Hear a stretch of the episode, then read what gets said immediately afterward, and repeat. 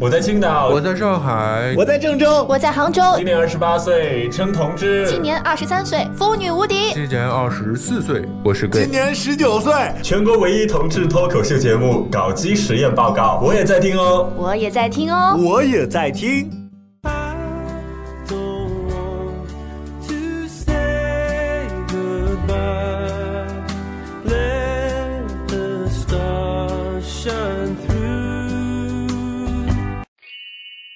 搞基实验报告。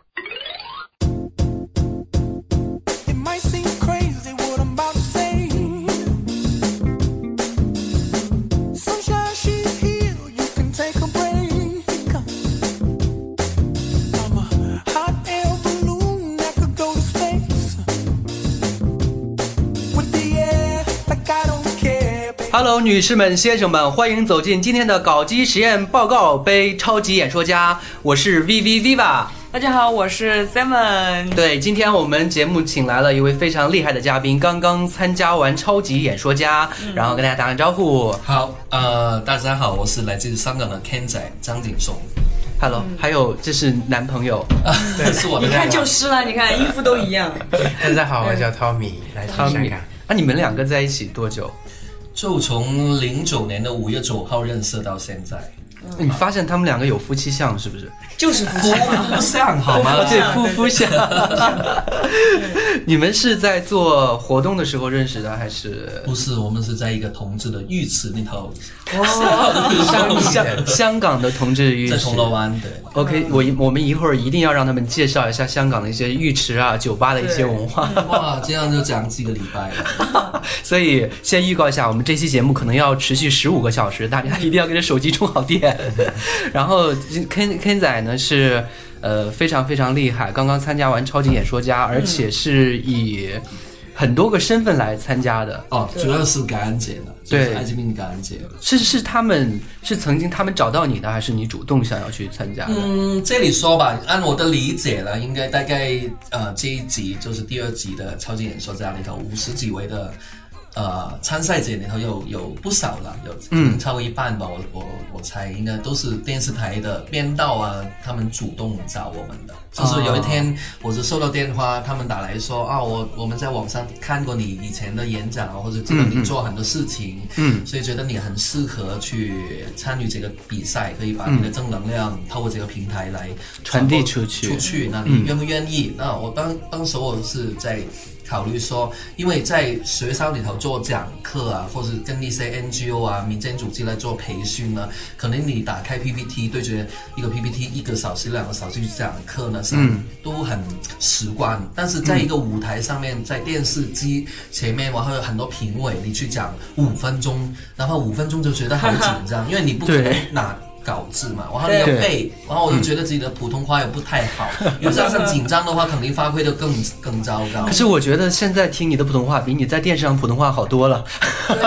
他在电视上面比较紧张一点，紧张是肯定。我看你第一呃就是第一期出场的时候，那个普通话那就完全就是属于广普。嗯嗯嗯，我重复我重复看自己都很不满意，甚至有些呃认识我的朋友都说，平常在学校里头听的时候都没有这么差的，但是你在电视台的时候，就 真的可能太紧张了。嗯，然后小男朋友你是哪个地方？也是香港人？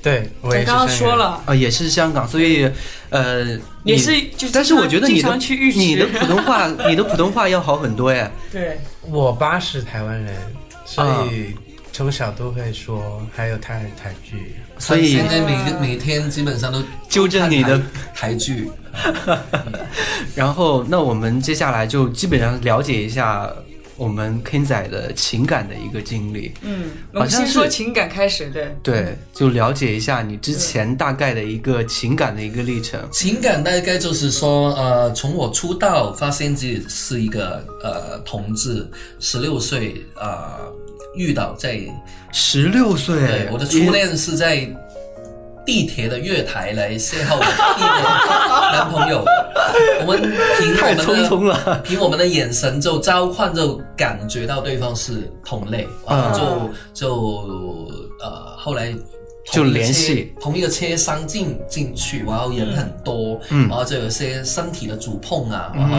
后面那个人就就。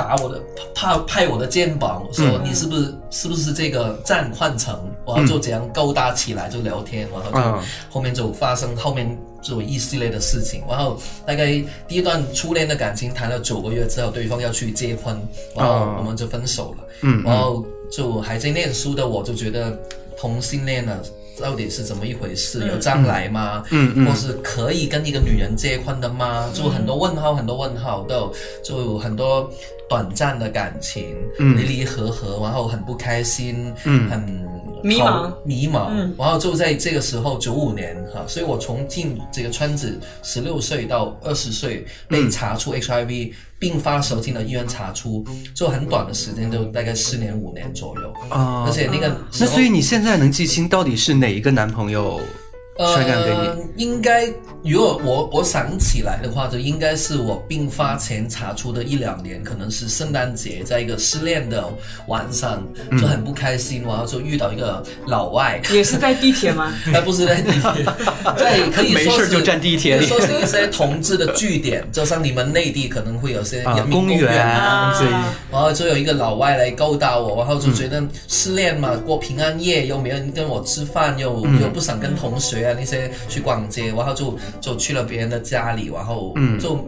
应该可以说是明明知道没有用安全套是危险的，但是还是那次就没有用安全套，所以后来大概一两年之后并发很严重，就呼吸很困难，体重只有八十几斤，然后发烧、拉肚子各种的症状，肺炎，然后就进到医院被查出。当医生在一九九五年的年底的时候告诉我你是艾滋病，然后你并发，我真的没有想过可以活到今天的。嗯，然后当时就很崩溃了。呃对，也对，刚刚查出来的时候很有趣的是，刚查出很多人会问我，你很崩溃吗？你有想自杀吗？你当时怎么处理？我可能是一个乐嘉老师说的红色性格，我是很外露的，嗯。外，所以我跟朋友跟很多来探望我的，包括我的比较姐姐热情。妹妹，我都马上把我的情况，把我的两个身份都告诉他们，我要博得他们的支持、关爱，所以也是让我可以在两个多礼拜就慢慢把病情控制，哦也，可以出院。那你就也是等于是在医院里面跟亲人出的柜。呃，对，我的姐姐妹妹，然后我的爸爸妈妈，当时我就告诉他我是肺炎，但是大概我出院之后一年之内又有第二、第三次进医院，所以我后来还是透过我的护士长的口帮我去跟我爸妈说我的情况。嗯嗯但很开心，就是说，因为那个时候刚高中毕业，半年左右在这个社会打工，嗯，本来就很多同志一样，就会疏远那些已经毕业的同学。是自己不愿意跟他们沟通，你会发不愿意跟他现聚接触。会的时候，同学可能都会问你，你你结婚没有啊？谈恋爱没有啊？之类嘛。对对所以你可能会有一种疏远他们。嗯，觉得但是好像我们不是一类人。嗯，然后你们讲的这些话题我不感兴趣，可能你们对我的生活也不太感兴趣，那对我们就越走越远，不要再接触了。但是很感感恩是因为我进医院，所以我就打电话给了我一个中学非常友好的男同学，他是像兄弟一样的那种朋友，也是人生之中第一个知道我是同志的那个同学。我在毕业的那一天跟他说的。你有暗恋他吗？没有没有，绝对没有。他是一个很普通也不长得不帅的一个异性恋的外貌协会。但但就是因为这样，我我刚我通知他，然后他来医院。刚才你说嘛，有没有崩溃？其实很搞笑了。我是反过来劝他们，安慰他们，你们不要哭，我是可以出院的，你们不要哭。我是安慰他们的，不是我，不是他们来安慰我。嗯，然后我这个男同学呢，就马上打电话给其他同学啊、老师啊，就说张景松在医院啊，你们赶快去看他最后一面啊，他可能同事。所 以好恐怖。所以那些同学就会问呢，来到医院就问我，你你是什么病啊？好像很严重。那我觉得反正都是朋友，你又来医院看、看我，我就没必要去隐瞒，我都豁出去，就是说我两个身份都告诉他们，你能够接受就接受，不能够接受就算。嗯，从头到尾就是一个一个一个女同学对着对着那个病床上面的我在骂你变变态啊、艾滋病啊、活该什么。但其他同学直到今天啊，我刚才来这里的路上，我我们在手机里头还有小学同学在月今个月八月底我们要聚会，我们现在已经有十九个同学都在每一年都会聚会，而且当中也有一个拉拉，然后他他带着他的女朋友来聚会，然后我就带着我的男朋友也跟我的同学聚会。我们是一九八六年小学毕业的。哇，一九八六年那时候你几岁？呃，我大概十十呃呃 几岁吧，只有。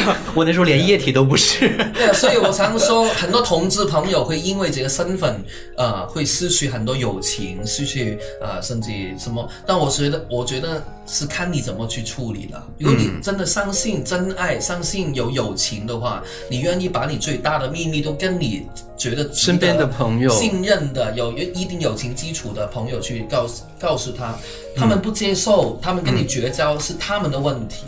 嗯，这是是他们的损失，对但你应该对自己有信心，说你是在别人的眼中你是一个怎么样的人啊？你怎么带朋友？然后你应该有自我认同，说同性恋也不是什么，是嗯正常的一个性倾向就向。真正真正爱你的朋友，不会是因为你是这个原因而就是离你而远去这样。对，我觉得小男朋友是不是这些话已经听了很多次了？对是不是已经听得好烦呢？怎么每次讲都讲这些？对，我觉得正常的话，我会拿手机玩。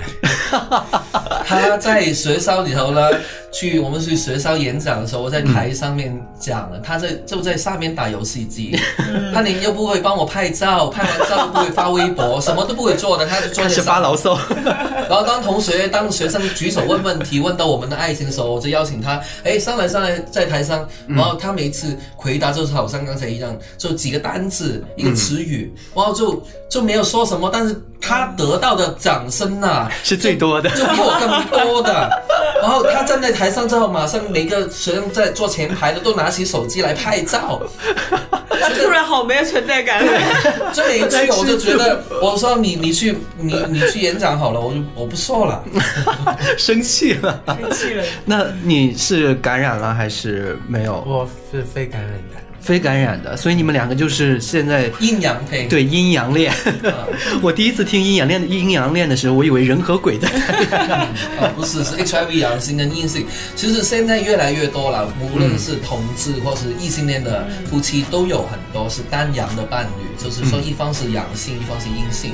甚至在今天在国内，呃，像我最近在西安都知道，在当地最近两年都有七个、八个的婴儿出生，他们都是健康的，他们的父母其中一方或者双方是感染者，都可以生下来是健康的。所以我们说母婴阻断现在非常好，基本上是百分之百都可以阻断。就是说，如果一个感染者是他早查出，他要怀孕之前查出啊，一对夫妻他可以在吃药之清，后好。像说可以清洗精液，还是？呃，现在甚至不用洗精液的方法，单纯感染的一方吃药，他吃完那个抗病毒药之内呢之后呢，大概是九成以上的病人呢，在吃药之后呢，半年左右呢，就可以、可以把体内的九十九点九九的病毒都给杀光了。当这个病毒大量的杀死之后呢，我们的病毒量呢就查不出了，低于检测水平。嗯，少少剩下的病毒在我们体内那个角落里头冬眠一样，它不打扰我们，所以我们就。就可以去继续呃工作啊、生活啊，继续甚至我们今天说有有有现在的药物的话，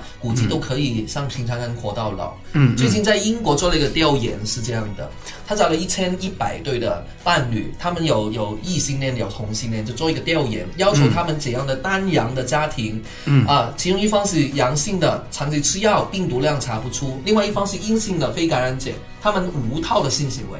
啊，一千一百对的伴侣做一个无套的性行为，最后的结果什么样呢？最后结果还是一方是阳性，一方是阴性，阴性的那一方没有被感染，道理就很简单，因为阳性一方病毒量已经查不出，所以我现在去做双人教育啊，我觉得敢做这个实验的人，说明他是心里面也是很爱对方的。呃，对，肯定是很爱对方的。所以我我最近说一句话，我想要常常说，如果你很怕，你怕不怕感染 HIV？如果你怕的话，你应该像 Tommy 一样聪明的，选择一个长期吃药、病毒量查不出的感染者一起，嗯。就等于零传播性，嗯，是最安全的。所以现在他们，你是你和你的父母有讲，你现在你的男朋友他是一个 HIV 的感染阳性的感染者吗？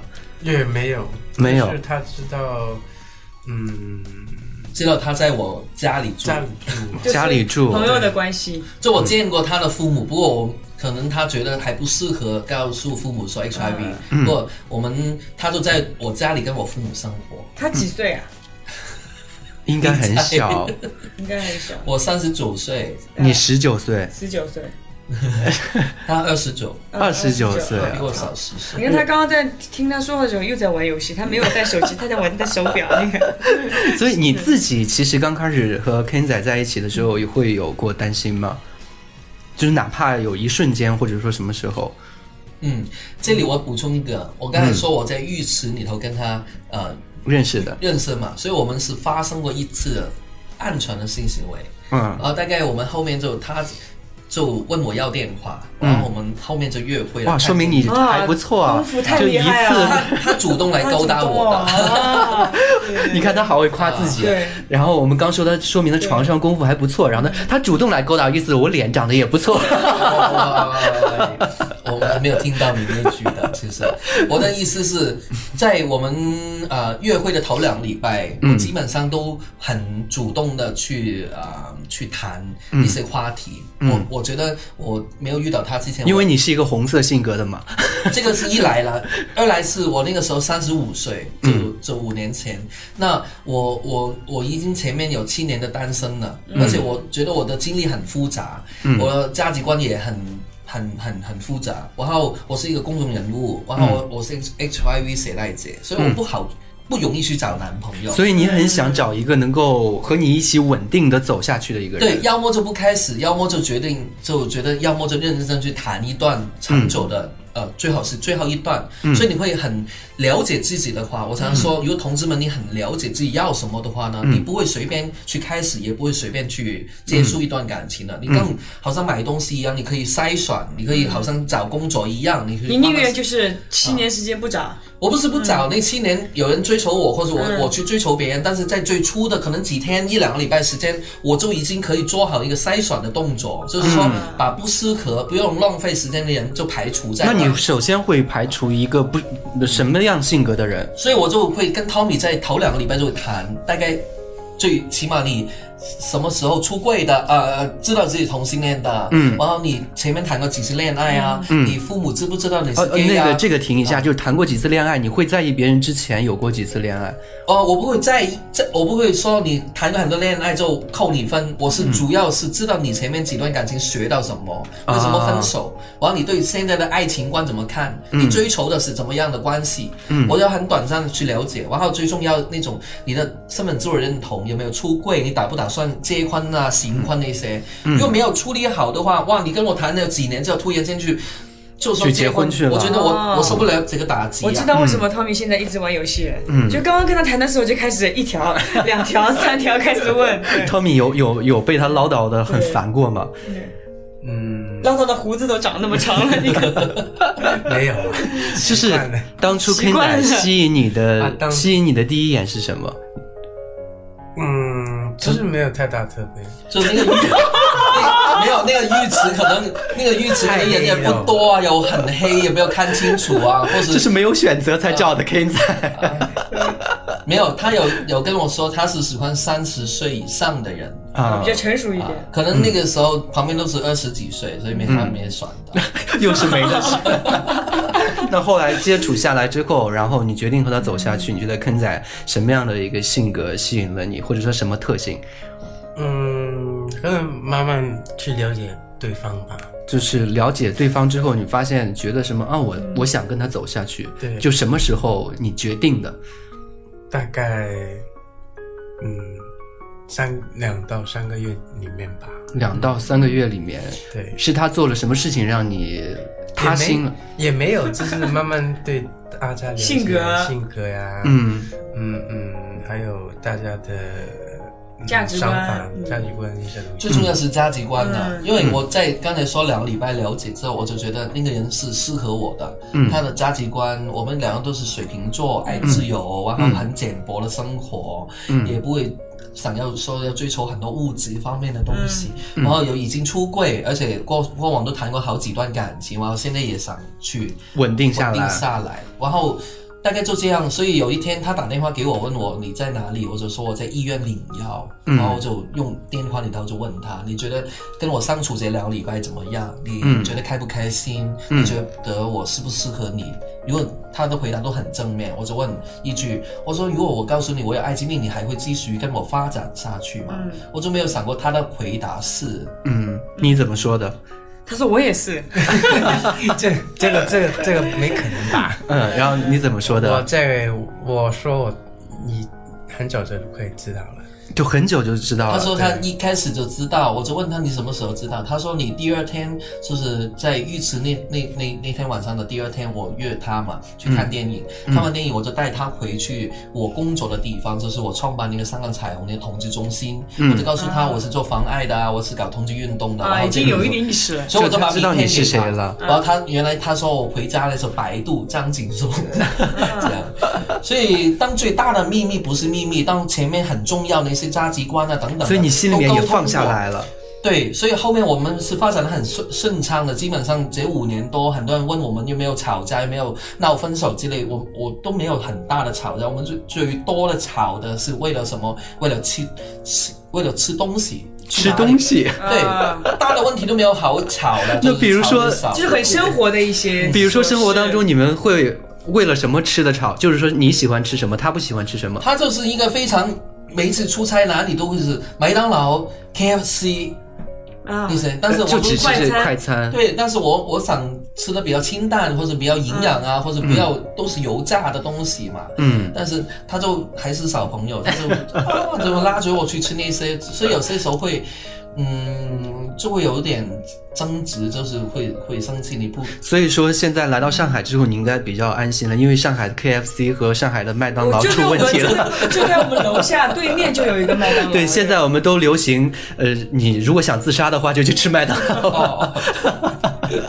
所以我们还好，我们有一个共同点是，我们都很喜欢蒸功夫，啊，就是吃那个蒸饭蒸的那个东西。然后慢慢时间久了也就这样习惯了。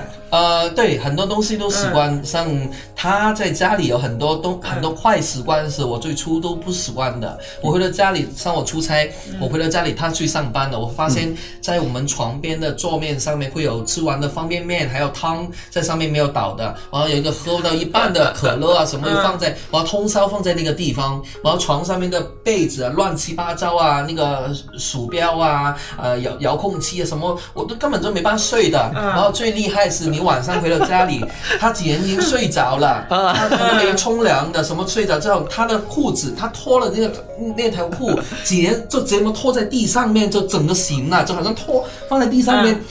你怎么可以佩服的有这样的人呢？就是习惯习惯不好啊，就是每次打开打打开抽屉，拿好东拿完东西之后，那个抽抽屉是开着的都是开的。他自己都在笑，听你讲这些东西。我爸妈都很佩服，有这么一个人，哇，你们的房间乱到这样子啊！嗯然后你要你要这时候你要解释一下，对，这个这个已经改变了好多了。现在变了吗？他说：“常现在我裤子放得你今天旁边一点今天你不要回来，我几点钟不要之前不要回来，我要收拾，我要在在收拾那个房间，然后我就发现他是把东西从这边就搬到那边，然后把那边又搬到那边，就根本就没有收到什么 的，就把把它搬来搬去，然后搬来之后，我连找东西都找不到。更严重了。但是他有这个心是非常好的，对吧？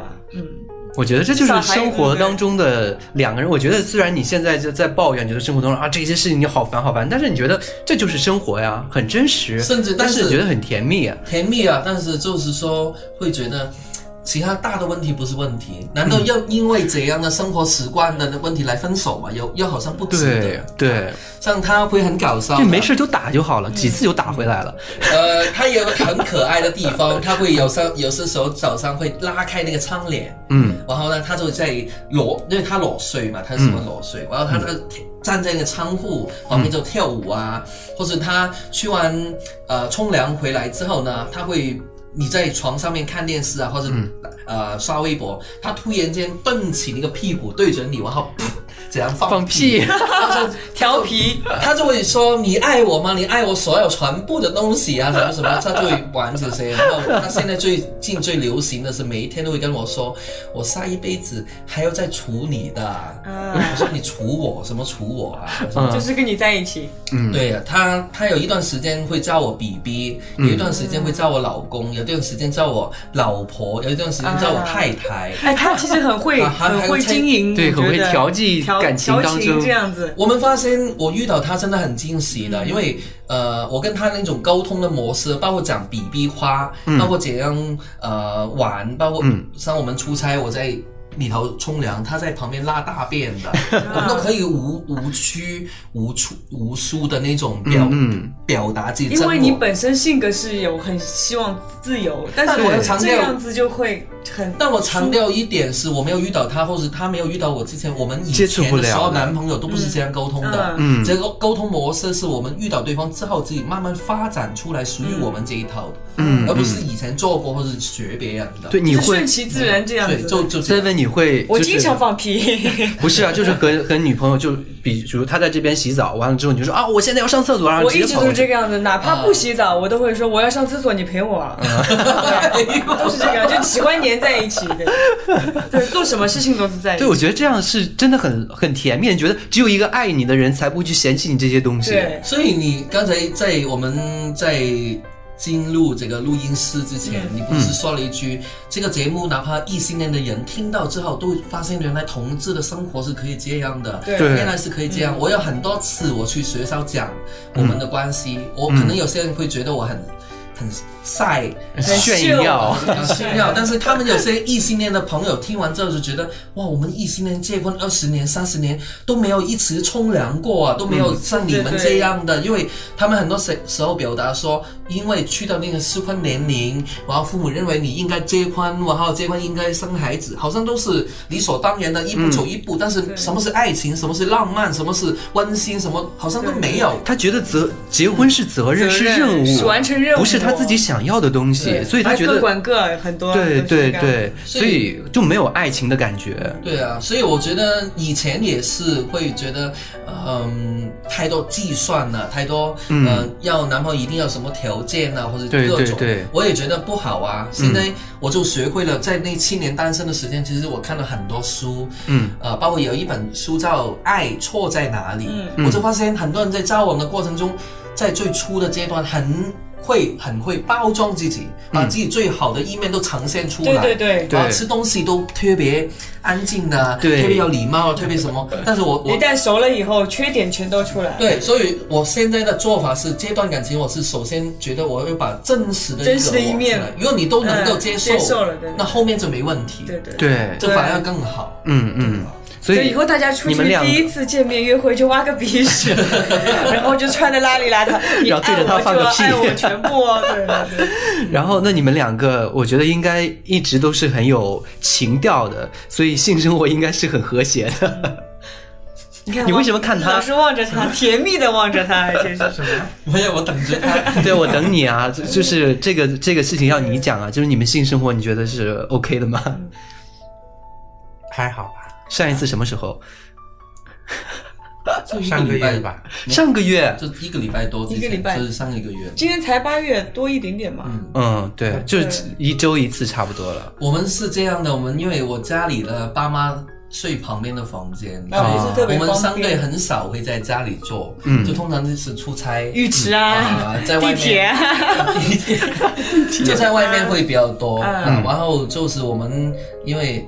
但我们有很多生活里头长出来是别人可能没有想过的，举例说，我回到家里，我会问我我出差回来家里，我会问他，哎，最近有没有下载什么的 A 片啊？哦，我就会在电电脑里头翻开来看嘛。然后他在床床上面打他的游戏机，看他的电视，我在这我就在他旁边，我们这个就就我就在看 AV，嗯呃，看 GV，然后呃，对别人来讲是个不可思议的。嗯然后我们会买一些小的玩具，然后他就很开心，哇，在淘宝上面买到什么，然后拆开，然后我们就可以新生活里头有不停的创作，不同的、呃更新，对更新。所以我在最初的时候遇到他，其实我们头半年了，每一次做爱之后呢，好像。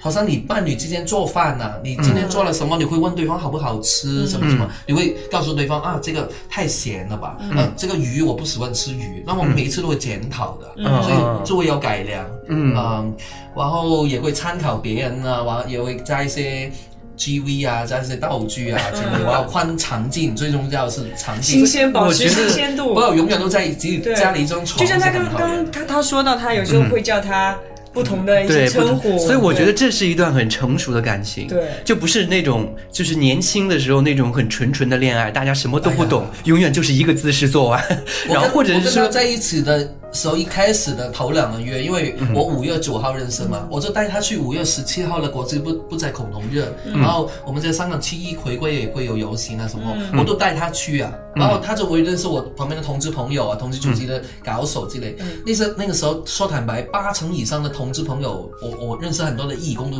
都不看好的，都觉得这么年轻这么帅，然后你 Ken 仔这么郁闷的一个人，这么严肃，肯定很快就顶多三个月就分手。然后一边游戏还一边打游戏机，对啊，顶多三个月分手，但是没有，真的没有人想到我们可以五年多，对对对。真的没有。我真真的呃好棒。还有一点，我我觉得他们为什么可以就是在一起，就是嗯你们刚刚说了，就是要的简单才会快乐，又不物质，嗯，就是简简单单的才会。而且我觉得他们性格很互补，我简单的什么？简单的是我真的。讲一点感动的好吗？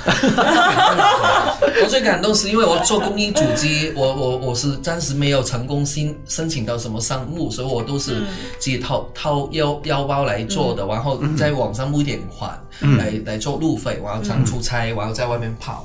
有些时候真的很缺钱，很穷。然后 Tommy 基本上他是做一个散工，在香港一个餐厅里头做服务员，所以他呃上班一个小时多少钱就会有钱，不上班就没钱。他一个月可能有三个礼拜就自己在香港上班，有一个礼拜就会跟着我出差，然后我们就可以边旅游啊，又边做做咨询，边演讲，帮帮别人这样。有些时候真的很穷，他又没有发工，没有发发发发工资，然后我我出完差回来钱也没有什么，我们就两个人去一个快餐厅点一份晚餐，或是呃叫别人多给我们米饭，然后两个人就吃一一个这样的套餐，然后很很缺钱的时候，真的就代扣你都要几块钱啊那种都会发生过这样的情况，但是你会觉得，嗯、很浪漫，我觉得。对我觉得很难得有一个人跟你对，一起一起分享啊，所以我觉得 Ken 仔在讲这一段话的时候，眼里面是闪光的的。对，我觉得对你来说这是很美好的。可能你平时也会抱怨他啊，你怎么这么不爱干净啊，干嘛脱裤子脱？但是你心里面一直是很感激这段感情的，感谢身边有他陪你的。我觉得在感情当中，两个人能走下去的最重要一点就是两个人都会觉得我拥有你是我的幸运。所以在看书是很重要。一个人过日子的时候，我会建议大家，大家有两件事情要做，一个是学习你怎么独处，一个人都可以看书、看电影、游泳、去晒太阳、去健身房，一个人都可以开心是很重要。如果你没有一个人都过得好好的日子，你也没有多出来的爱，你你不可能去就想在别人身上等一个人来拯救你，或者一个男朋友出现这可以，你就对，就像我们节目里经常说，你一旦发现自己同志也好，或者是父母说你，嗯、变态啊怎么样，你自身要强大，对，自身强大你会很痛苦。自己认可自己然。后你享受自己生活，找到你生活的方式，不用理会别人，也不会觉得没有伴侣是很大的问题。嗯你首先自己要真的花落盛开，你蝴蝶自来。你首先要感觉到快乐，你才会吸引别人看上你。第二个是你要呃，第二点我很想说是谈恋爱的过程之中呢，不要。凭感觉，太多凭感觉，很多人说凭感觉对你有好感，然后看上眼，然后说就很快就会说一句我们在一起了，啊，嗯。但上两上两个礼拜之后，很快就说没感觉了。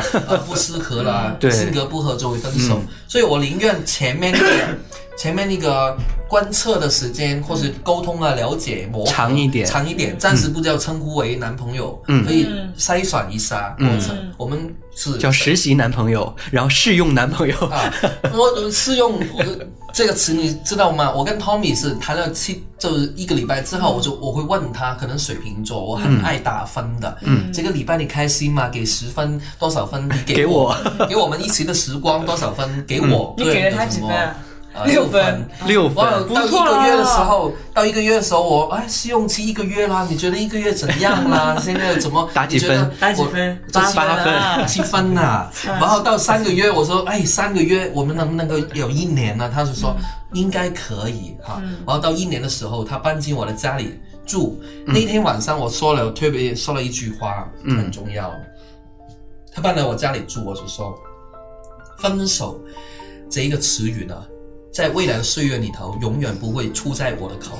嗯我就说你自己去领会这句话。嗯因为我觉得三十五六岁了，去谈一个男朋友，然后他搬到我的家里，是我人生第一个男朋友，跟我父母生活。嗯这个是透过前面的几个月的相处、磨合，我们找到对方确认适合，然后最大的秘密也不是秘密。嗯。然后你的父母我也见过，你也搬在我家里，所以我就觉得，虽然我们没有去结婚，没有婚礼，没有什么，但是我会好像一个承诺一样说，我说分手不会在我的口。那你们会考虑以后去举办一个婚姻的一个形式啊，或者怎么样？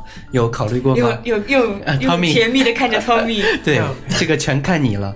我还没求婚，啊没时间。没求婚，对，要求婚。的。去年我们在哎，对对对对对，去年在南昌的大学，南昌大学，我们讲一堂课，有四百个学生来听。最后一个问题，有一个同学就问你刚才问那个问题，嗯。然后 Tommy 也是这样回答。你知道当时当场发生什么事情？嗯，要让你给他求婚，求婚。那我说求婚都没有花，没有什么，然后马上有人拿一大束的鲜花。都没有戒指，然后下面他们就就把戒指拿给你了。那束花本来就是送给嘉宾的，等、嗯等那个讲座完后拿出来，然后义工很聪明就拿出来，然后嗯求婚求婚，你知道四百个大学生在南昌啊，就在求婚求婚，然后两两个男生在舞台场前面，我觉得你说内地很封闭嘛，很保守，我也不觉得，对，那天是四四四百个，今天我们这节目至少有四十万个 在看着。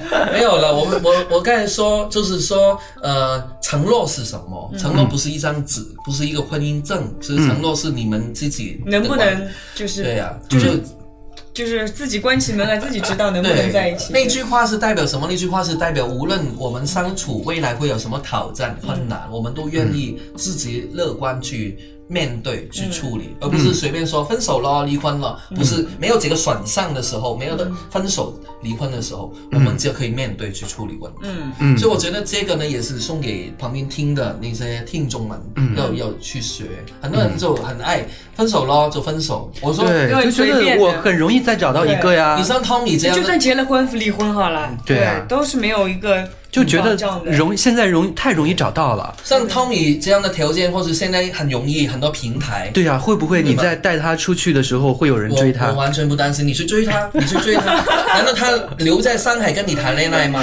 哎，然后第二个，我也很很自信的，你不会上我节目认真去跟他谈恋爱的。嗯，为什么？你觉得我是一个不认真的人我吗？是不认真，但是我们已经走过有五年了，所以这个基础是不好被容易不容易去被别人去可以代替的。嗯所以我我觉得我们的安全感是从对方了解、掌握对方很多。我知道他为什么选我，我也知道我为什么让所以你们现在非常的相信对方了，在这情感方面、感情方面是没有怀疑了。嗯没有怀疑。嗯，然后因为有人有人直言把 Ken 从 Ken 在手上可以抢得把 Tommy 抢走的话，或者 Tommy 既然愿意跟他跟那个人走的话呢，我我只有一句话，我就会祝福他们。嗯因为那个人肯定比我更厉害，我已经很厉害了，他选到我，我觉得更厉害。举 个我是八十分，我觉得我八十分的话，他竟然有一个八十五分的人，他要离开我，这五年的情感，这个家庭都要去重新跟那个人，我觉得那个人肯定很厉害。你还你有遇到过 Tommy？你有遇到过八十五分的人吗？现在没有，我觉得，我觉得他的心态非常好。对对，因为就是一定要自信。对，这个自信不是我给你多少钱，嗯可以控制你，而是我在生活当中已经掌握了你。对，这很简单，你什么随便跟一个人谈恋爱，然后马上又可以做到他在你旁边放屁啊，对跟你家里乱七八糟啊，乱七八糟这样对不可能，因为他嗯你在一个人的旁边可以。一百分之一百的呈现你真、真我，嗯无论是好的坏的，什么都可以的话，你是很难找到这样的人。那你们两个有没有想过在一起以后有个小孩子这样子？这个就是小孩了，他现在就是既是男朋友也是小孩子。我家里还有姐姐妹妹呢，他们结婚之后有他们的孩子啊，这所以我们个要比我们要好。所以他们围围绕着我的 Tommy 哥哥，Tommy 哥哥就围着他们玩。我们从那个人就在打牌、打麻将的时候，对小小朋友应该很喜欢他就很，喜欢他，所以我而且他的。也会游戏机，带带上孩子一起 一起玩游戏所以我。们整张床上面都是小朋友蹦蹦跳、蹦蹦跳。然后在对，然后在你们来节目之前呢，其实还有很多人问了很多问题。其实，在微博上你有看到了，因为你好像说你这次去杭州也是做一个有关基督教徒的一个和同性恋之间的一个，就是之前也有我们的一个粉丝他留言，他说我出柜特别特别难。我说为什么？给他听我们之前的节目，让妈妈了解同性恋是一个什么样的群体，什么样一个词汇。他说没有办法的，在妈妈的意识里面，同性恋就是犯罪，因为他是是基督基督教了，对，因为他信这个宗教，而圣经上面写的就是同性恋男男之间的性行为是不被真主允许的。好，女女的是被允许什么。真主？OK，那在我回答你这个问题之前呢，嗯我想说，前面你刚才说到问到的一个问题，嗯你们打算将来怎么样？有没有去结婚？嗯，我想说，去年我家里的我的弟弟结婚了，他三十岁，终于跟他谈了十年的女朋友去注册，然后在照片里头行婚礼，因为他们都是基督徒，然后去摆酒，然后我在东莞啊内地的亲戚都来香港去去参与那个婚宴，嗯，然后来了很多很多亲戚朋友，我妈妈呢就会对那些人。都都在说啊，我的三个女儿都嫁出去了，现在我的儿子都结婚了，我的心愿都已经完成了，就所有都、都没有什么了，就都已经很，我心里头是非常的不开心的。嗯。那我心里头是说，那我不用结婚吗？对，嗯我这样心理上住在一起就 OK 了嘛？对我爸妈来讲呢，他们是觉得我们哎呀这样就 OK 了，不要这么夸张啊，你们这个好好像很丢脸，或者不要不要拉高肚皮给别人看的一一件事情。嗯所以我做同志运动，我做一个同志工作者呢，我告诉大家，我出柜这条路，直到今天我都还在走的。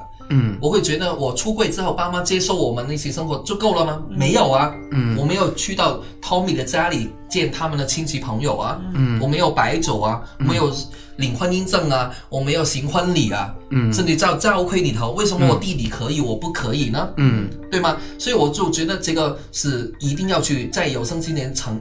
自己都要很努力去争取，哪怕争取不到是一个问题，但是一定要去争取，要么我就会觉得很有遗憾了。这对个是第一。第二个呢，我也不想让我的父母觉得我这个儿子很丢脸的事情，无论是他是同性恋或者他是艾滋病都好。好，他们有一天女儿真的要离开这个世界，会觉得哇，我们走了之后，我们的儿子他怎么办呢？社会怎么歧视，或是他们老的时候没有没有孩子怎么办？嗯我一定要让我父母觉得，就算他们离开，就是知道我在做很多事情，我很多朋友、很多同学还有联系。到时候我生病也好，我相信我的同学朋友都会来探望我、啊，因为我觉得。这个一定要帮忙爸妈有一个安心的心，如果他们真的有一天要走了之后，嗯。所以这个是出柜的完完整整要去到那个点，嗯嗯。而不是单纯讲了我是同性恋，然后父母接受不接受，或者他表面接受就告，他一定要对你将来一辈的人生、你的伴侣、你的朋友放心放心所有。对，所以我们还没完成的，我们希望暂时就会想想说，大概三年嘛，就看看亚洲区，可能台湾啊，嗯呃，越南跟泰国，我们普及可能三五年之内，这三个地方都会通过同性婚姻。嗯如果能够的话，我们就去台湾注册；如果不能够呢，就出出点点钱。我们可能加拿大有一些朋友，加拿大可可以允许两个非当地的公民可以注册嘛，我们就去加拿大领婚姻证。嗯但是我一定要要求，因为他是呃天主教徒，我是基督教徒，我们都是信耶稣的，所以嗯。我们就很想找一个教会里头真的行婚礼，已经有。同志的牧师愿意做我们的主主理人了，但是我们要找到一个教堂，最好是在找香港的。如果找不到香港，可能在台湾或者在加加拿大。但第三个东西一定要做，就是婚宴一定要摆酒。我不是说一定很铺铺张，我只是想要告诉大家，我们是可以拥有这样一一个东西的，会，最重要是平等。嗯。我平等。我我是说我弟弟做过什么，我都应该有做。嗯。对，要要么我就觉得不公平，我我也会觉得妈妈不公平啊，嗯。你你不可以这样对弟弟来，这样另外对我，嗯。所以我发现其实没有想象中难了。嗯像我弟弟白酒的时候，呃，弟弟白酒的时候，我的姑丈、姑妈、表哥、表表表姐、表姐夫，他们从东莞来到香港，那都知道的，都都知道。然后我表姐就说了，嗯我表姐就说，哎，你不知道你的朋友坐那一座的，跟你爸妈一起坐。我我说表姐，你知道那个人是谁吗？我表姐就说，这个男生就是四年前的时候，你妹妹结婚的时候，也是坐在你旁边的那个，就这么简单。然后亲戚都好像啊，对我们去东莞派喜帖，我弟弟要通知我的姑丈姑妈要请请他们喝喜酒了嘛。嗯然后我就带 Tommy 跟我爸妈一起去东莞看我们的亲戚。嗯我们的亲戚就那些姑丈姑妈都七十四十几岁了，然后一直拿龙眼啊、荔枝给他吃，嗯就没有问什么的。但你突然间来了这么一个人从来没见过，或者几年前见过，嗯这个人是谁呢？我觉得中国人出柜的一个我的建议是，不一定像欧美国家一定那种 come out，就是说我爸妈我是同性恋，不一定的是可以用暗示啊、心照不宣那种默认那种方法。只要你带他回家里，爸妈会给他啊啊，就是一起吃饭啊，一起什么，就就等于明白了，就接受了。对啊，像我就是从初中开始，很小的时候我就开始喜欢把女同学带到家里面去。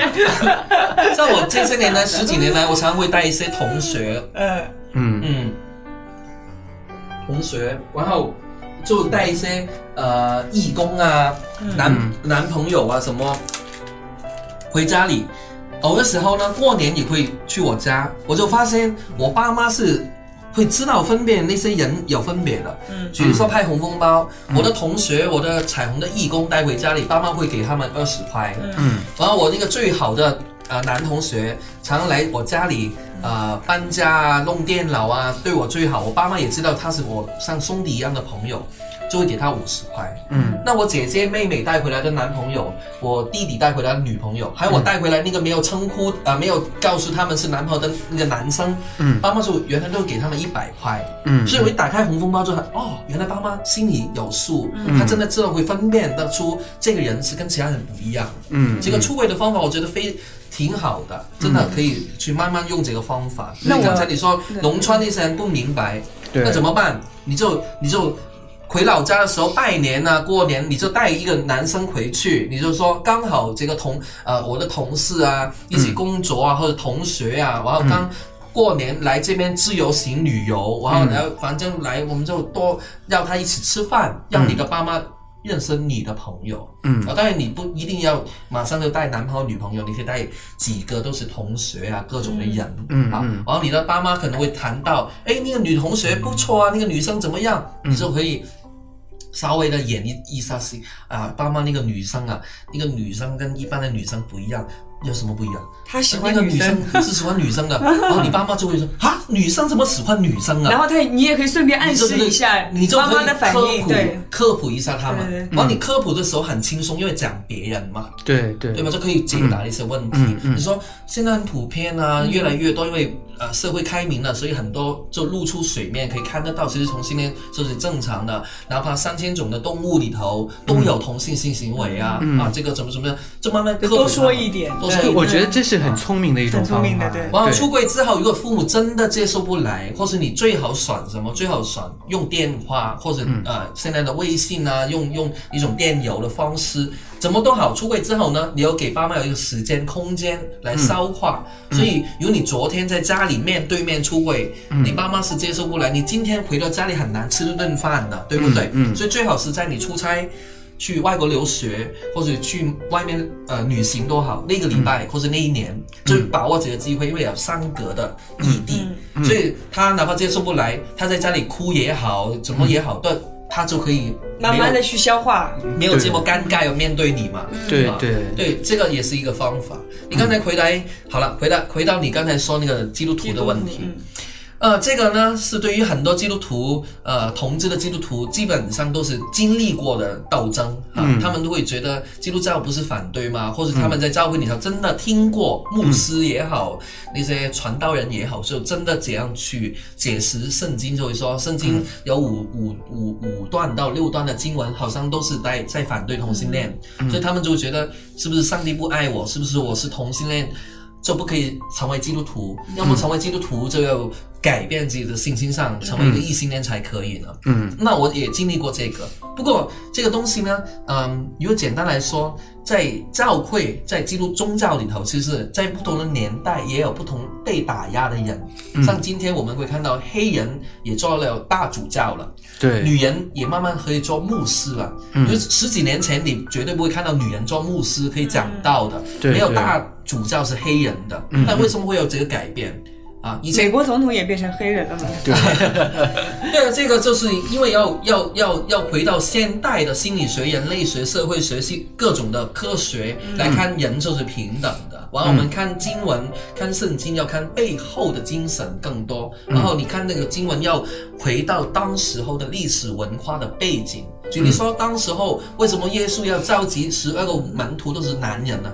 当年都没有普及的教育，女人是男人的附属品，对吗？然后那个年代又没有飞机，怎么会带一些女人到处跑了？不可能嘛，所以才会找到男人去传道。但今天我们女人都可以读书啦，女人也可以读神学。那为什么女人不可以传道呢？为为什么女人在教会的地位这么低呢？嗯啊，所以这些都可以呃有改变过来，被平反啊。所以我觉得同志也是会有一天在教会里头给平反的。今天。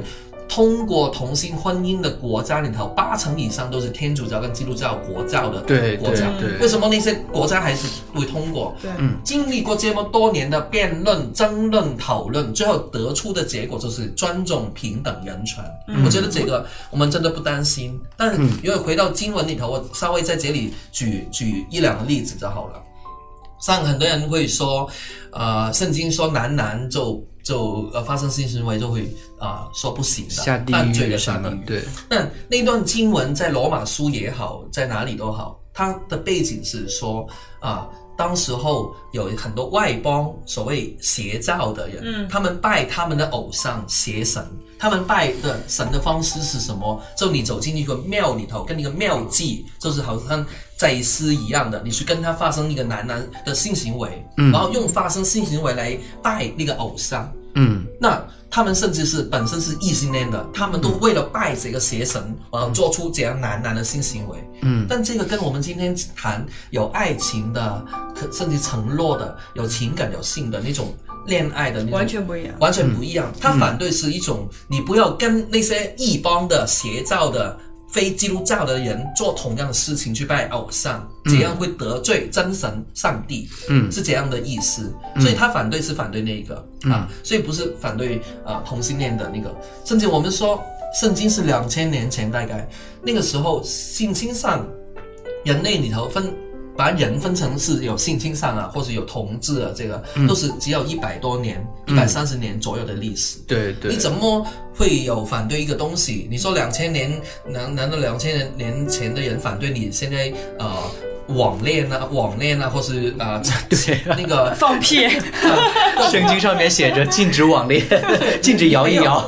对啊，没没办法，没办法反对两千年后的东西。那个时候，当时候没这个概念呢、根本就没有。所以我觉得看经文，你要去去去看它的背景嘛。啊，嗯有些经文就是我们看起来都以为看上去好像反对男男性行为，但是它嗯背后其其实是来分别我们正统的我们基督宗教跟别的邪教的一个分别，不要学他们来做一些这样的行为。嗯所以你了解过之后，你就发现刚才说的，无论是黑人、女人或同志，在教会里头都经历过被打压，然后被平反的一个过程。所以对，所以就是只是需要时间的问题。对，时间的问题。所以就是神学里头，呃，也有妇女神学、女性主义的神学、解放神学，还有同志跟酷儿神学。这些神学家去了解、研究圣圣经的原文、当年的历史背景，然后再去看那个。经文就得出有不同的演绎，就不同的解读，所以我们现在全球有三百多、四百家的同志的教会，遍布全世界都有很多，然后有超过一千名的同志的牧师都已经出柜走出来了，所以我觉得，呃，甚至你可以了解到，全球的同志运动是在一九六八年，比时长事件还要早一年，时长事件是一一九。六九年的，嗯在六八年的时候，就在美国就有一个创办同志教会叫 MCC，就是国际大道大都会的教会，已经是同志最大的组织，因为全球有三百多个分会。嗯，这个同志运动就从教会出来的，所以教会就是同志运动的发起地。原来是这个样子。对，说啊。所以教会里头有很多改革，很多就当年也有很多东西是啊、呃就需要我们人走出来了。所以说，就大家听了我们节目之后呢，就可以告诉你的父母，其实那个时候是因为基于那样的情况，对但现在你就没必要再耿耿于怀。差个十年就有那么多变化，何况是这么多年，两千年你就很简单嘛。刚才说，你就用你的呃，你就跟你的父母说，十年前女人都不能够做牧师，黑人都没有做大主教的，为什么现在可以？对。那十年前那些人拿圣经来反对女人讲道，那现在他们又拿圣经来说女人就是可以可以做牧师讲道。就是一样的道理，怎么样？所以你就去。当年有些人更更更无知，会拿圣经来说，圣经说地球是不动的，太阳日出，太阳日落，嗯。然后就打压那些科学家，把他们抓去啊坐牢啊啊，火烧啊，嗯。但那些科学家那死得很惨，嗯，他们把真理说出来，原来地球是绕着太阳转的，嗯，哦，这个真理别人不上心了，别人就拿圣经里头一句话说：太阳日出，太阳日落山，然后地是不动。嗯，哇，地真的不动吗？地是动的，对而，且地球不是不不是中心啊，是太阳才是中心啊。所以说就是尽信书不如无书，尽信教不如无教，你就信它里面的一些真善美的一些东西就可以了。嗯，就是不要它里面肯定会有一些时间的一些局限性，然后里面不一定所有都是真理。对，对我们节目讲的也差不多时间了，然后我想最后听 Tommy Tommy 说，我也想。听。Tommy，我觉得呃，我发现 Viva 你真的是看中他了，对。你就是跟着他五年的时间，然后一直在自己的工作呀，跟着他一起一起在全国的这样演讲。我觉得肯定你没有非常非常在这样一个场合对他说出来你自己的一些想法，或者想对他说的一些话。我觉得不妨今天就是说一下，就是他作为一个聆听者 你有什么想对他说你的？想我说什么呢？不要管习惯的去说什么都是对的，对，不要不要管他想什么，你自己想对想对他说什么。说啥啊？嗯嗯，我们的彩虹中国还有我们的，嗯，会继续做下去。嗯，好官方啊。没有香港政府那么滚滚。我的梦，我们的梦想是说，就是说我我已经创办了三人彩虹那个同志中心，然后中国有很多现在，特别是二线、三线的城市，还有很多的地方很缺乏，所以我们需要在未来的十年的同志工作、同志的运动里头，我觉得无论是学校的性教育、反歧视的教育，还有很多父母啊，嗯呃。同期啊、感恩节等等啊，是需要服务的，所以很需要每个地区去开办一个同志的服务中心。嗯那所以我们希望能够 我在未来呢，努力的跟每个地区的志愿者啊、年轻朋友啊、有心、有钱、有力的朋友去看看能不能够一间一间的同志的服务中心能够创办成立出来，然后成为每个地方的一些帮助。啊嗯嗯，所以我们在跟你聊天的时候，觉得你是一个很热情的，然后觉得很有梦想、很积极、很具有激情的一个人。但是做公益，毕竟有时候真的是很苦的，很穷的。那你有没有什么时候觉得自己真的太难了，就想放弃了？我最难的时候是 在我一九九八年创办香港彩虹，哇，到九九年、零零年呢，我们拿到一个少一一少笔的钱，不好意思，做了一个半年的项目，艾滋病的项目，然后呢，我们就用那笔钱来租一个办公室，想要开一个彩虹中心，嗯。然后开了十一个月之前之后呢，没钱关门，你知道吗？三伟的创办人梁伟。他们又后来移民去美国了、加拿大，然后办公室关了，所有的义工跑掉了，没有小组，没有活动，没有地方，没有什么都没有。嗯。我中间一个人就从零一年左右吧，撑到零七年。嗯，你一个人撑了人六年，对啊，没有人，什么都没有。然后我还是继续去电台啊，去学校做演讲啊，去政府里头表达意见啊，跟友好的同志组织还搞一些调研啊、发布会啊，做一些活动。但中间真的很低潮，什么都没有，就好像生意失败一样。然后你当年的中心开过的那些东西啊、书柜啊，当各种的东西呢，都放在某一个朋友那这六年你靠什么生活呢？你自己的生活经济来源是什么呢？我我去过电视台做那个临时演员，嗯我去过做一些散工，我在餐厅、在寿司店里头做厨房的学徒，我在餐厅做服务员，我在做销售，做做一些服装的，就什么都做。就。什么苦都吃过。但是我。每一次做三个月，做一个月，我就做不下去，因为每一次有电话打来要求助，有哪一个病友进医院，想要我去探望他，或者有些老师打电话说你什么时候来我学校可以演讲，我就说我要上班啊，我没方便啊，甚至我上班的时候要关手机啊，我就觉得我不停的挣扎，我到底要为了赚赚那个一万多块的。的钱有几千块给父母，有有可以过比较好的日子，或是我就放弃我的理想了。那些人要不要帮忙呢？社会要不要进步呢？所以一直在斗争，甚至真的很穷的时候来一口。直到今天都一样，我银行存存，我银行里头存来都没有超一千块的存款的，这十几年都没有超过。但是我就觉得没所谓啊，我觉得能够应该日子是能够开心就好了。我，反正我得这个病，我能够多活一天就多赚一天。我觉得我会问我自己，能够留下给这个世界是什么？比如有一天我离开的话，所以后来就挣扎之后，我就觉得不，我不单只是没有放。不可以放弃，然后我就选择我回到学校读书，我就装备自己去读社工。我觉得我要学更多的技巧啊、知识来、来来去更多的可以帮助别人。所以后来，呃，零七年，呃，香港的政府觉得当时候男男的性行为有一个感染率有增多，就特别有一个特别的拨款的项目出来，我们又重新申请政府的拨款，然后拨了四十几万啊、三十几万就。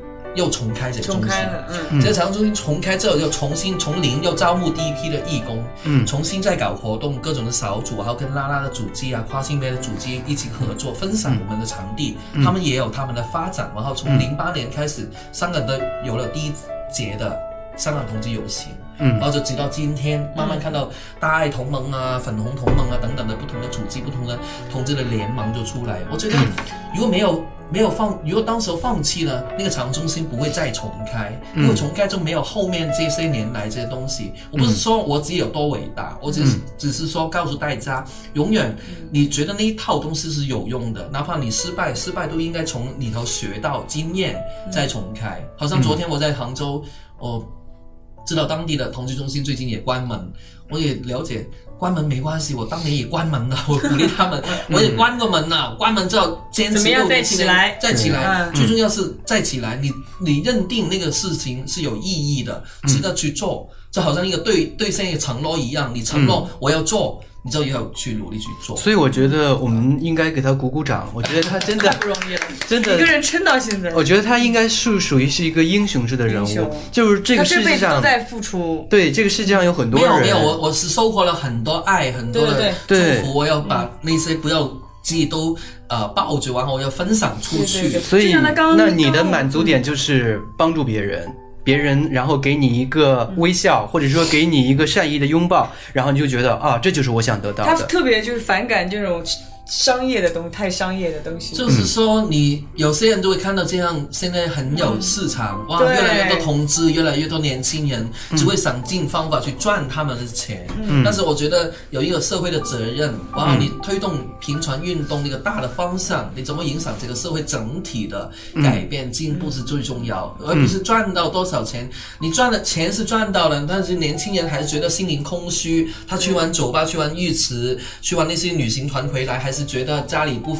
接受他被歧视，或者他感染这个病，没有人关爱他。嗯。那这些东西谁来做呢？如果你有能力去赚钱，节目有智慧的话，我相信那些很有才华的同志们，也肯定会有能力去帮助别人，去自我接纳，帮助这个社会改变来了解最内心的东西，辅辅助他。对，嗯，OK，那我们这期节目也差不多了一个多小时的时间了，再次的感谢，感谢 非常感谢。天仔，再次的感谢 Tommy，Tommy 现在已经现在已经坐跑掉了，已经坐不住了，你。一个多小时，真的是如坐针毡。好，我们那非常感谢两位来做客我们节目，也非常感谢您的收听，再见。再见。本节目在全国最大的语音社区抬杠首播。参与节目互动，新浪微博搜索“搞基实验报告 Radio”，更多精彩内容关注公众微信 “love VV Viva”。节目话题互动、广告冠名，添加主播私人微信大写 VV 四幺二七和 Seven Cook 七七七。